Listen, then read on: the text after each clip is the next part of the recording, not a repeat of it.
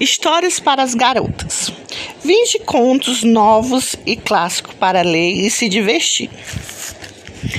A inteligência de Sofia.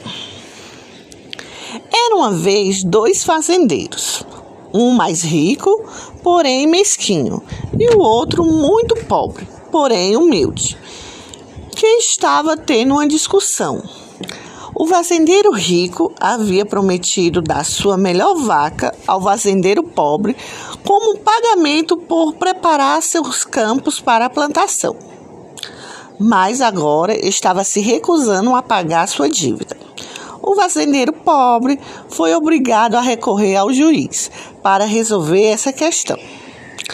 Ora, o juiz era um bom homem mas era jovem e às vezes demonstrava falta de sabedoria. Em vez de dar a vaca ao fazendeiro pobre, como faria você ou eu, o jovem juiz decidiu lançar um enigma. E quem o decifrasse ficaria com a vaca. Quero que me diga isso. Qual é a coisa mais rápida do mundo? Qual é a coisa mais doce do mundo? E qual é a coisa mais rica? Ele disse e dispensou os fazendeiros até o dia seguinte. O fazendeiro rico voltou para sua casa e, ba e abalar, balançou a cabeça ao ver sua esposa como ele conseguiria acertar as respostas. Mas sua, esposa deu uma risada e disse: Isso é fácil. Eu sei as respostas. A vaca será sua. E começou a dizer suas respostas. Nosso cavalo é a coisa mais rápida do mundo. Ninguém consegue nos ultrapassar na estrada. A coisa mais doce do mundo é o nosso próprio mel. Você já provou alguma outra coisa tão boa? E com certeza a coisa mais rica do mundo é o nosso baú de tesouro. Estamos juntando ouro e pedras preciosas há 40 anos. Não é possível que alguém tenha mais. O fazendeiro rico ficou muito contente com as respostas de sua esposa e foi dormir satisfeito naquela noite. O fazendeiro pobre não tinha esposa para lhe dar as respostas, somente uma filha, Sofia.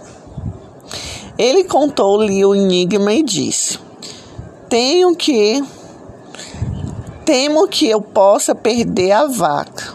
O que faremos então? Não se preocupe, querido pai. Vou lhe vou dizer-lhe o que fazer. Sofia disse, e no dia seguinte os dois fazendeiros compareceram novamente ao juiz. O fazendeiro rico estufou os peitos e, e galhou-se da velocidade de seu cavalo, da doçura do seu mel da, e da riqueza de seu baú de tesouro.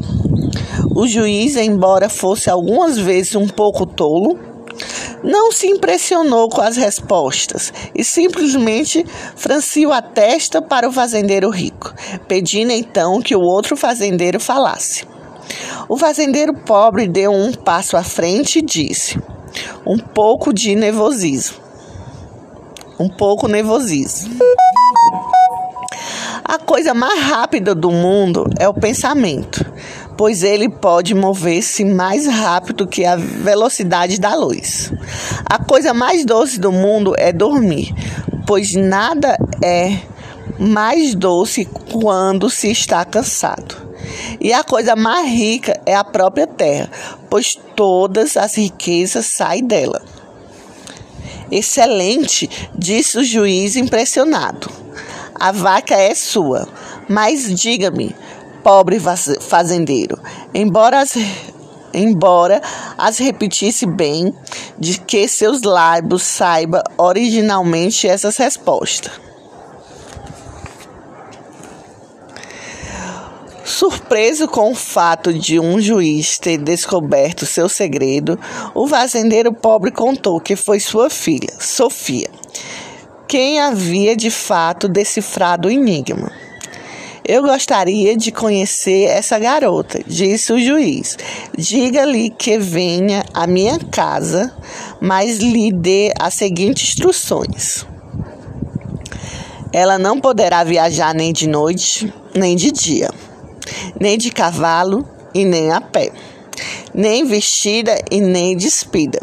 Sofia não pareceu confusa quando seu pai lhe deu o recado. Apenas sorriu.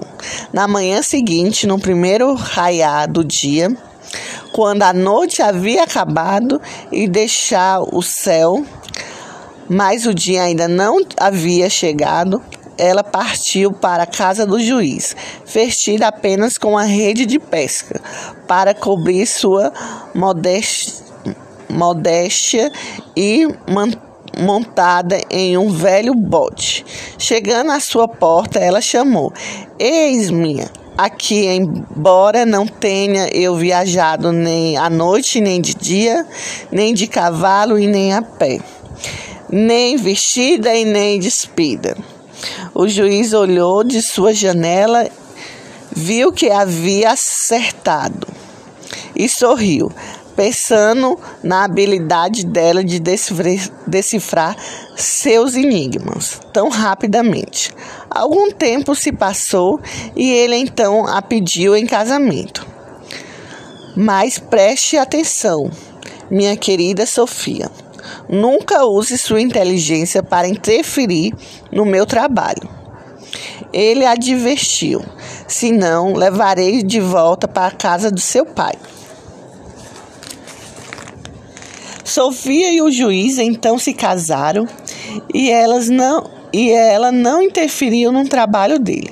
Até que um dia, um caso particularmente tolo foi levado ao juiz. A discussão envolvia o dono de uma égua que havia dado à luz a um podro na feira pública e o dono de uma carroça sobre a qual a égua e o proudo havia se refugiado, o dono da égua reclamou que o podro, logicamente, pertencia a ele. Mas o dono da carroça afirmou que o podro foi encontrado embaixo de sua carroça. Por isso, o podro deveria ser seu. O juiz que não estava pre prestando atenção, decidiu que o dono da carroça tinha razão.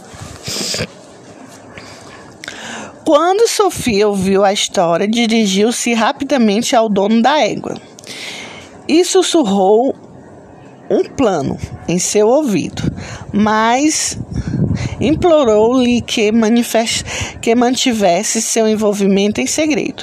Naquela tarde, ele colocou o plano de Sofia em ação teceu a rede de pesca na estrada, empoeirada em frente à entrada do tribunal. E então ficou de pé jogando a rede e arrastando-a de volta até chamar a atenção do juiz. O que você acha que está fazendo? perguntou o juiz. Estou pescando, é claro, respondeu o homem.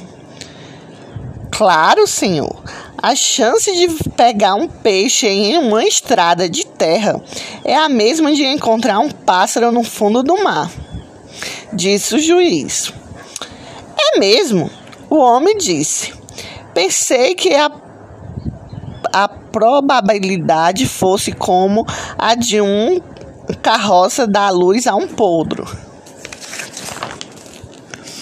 O juiz, reconhecendo o dono da égua percebeu que seu erro e declarou o homem como o legítimo, o legítimo dono do podro. Mas o juiz não se deixou enganar. Ele detectou o envolvimento de sua esposa no caso e foi imediatamente falar com ela. Sofia, eu lhe avisei que se você usasse sua inteligência para interferir no meu trabalho, eu levaria de volta ao seu pai. E embora eu ame muito e preciso cumprir minha palavra, Mas, para que não se acuse de mesquinho, você poderá levar consigo a coisa que mais valoriza nessa casa. Muito bem, disse Sofia. Retornarei para a casa de meu pai com a última coisa que valorizo. Mas antes peço-lhe que ceamos uma única, uma última vez. O juiz concordou e Sofia preparou uma ceia dos pratos mais finos que, que conhecia, acompanhado por um vinho que seu marido mais gostava. A ceia estava deliciosa e quanto mais o juiz comia, mais ele bebia. E quanto mais ele bebia, mais sonolento ficava, até que por fim caiu em um profundo sono. Antes mesmo que ele pudesse se mover, Sofia ordenou ao seu servo que o carregasse para uma carroça, carruagem e então o levasse para o para a pobre casa de seu pai, onde o juiz acordou na manhã seguinte. O que estou fazendo aqui? disse o juiz, surpreso. Por que não estou na minha própria casa? Bem, querido, respondeu Sofia. Você me disse que eu poderia levar comigo a coisa que eu mais valorizasse na casa. Então, aqui está você. Só restava o juiz sorrir. Não era a primeira vez que Sofia havia sido mais inteligente que ele. E não seria a última. Daquele dia em diante, ele sempre lhe pedia conselhos quando um novo caso era levado perante a ele, e nunca mais tentou levá-lo de volta para a casa de seu pai.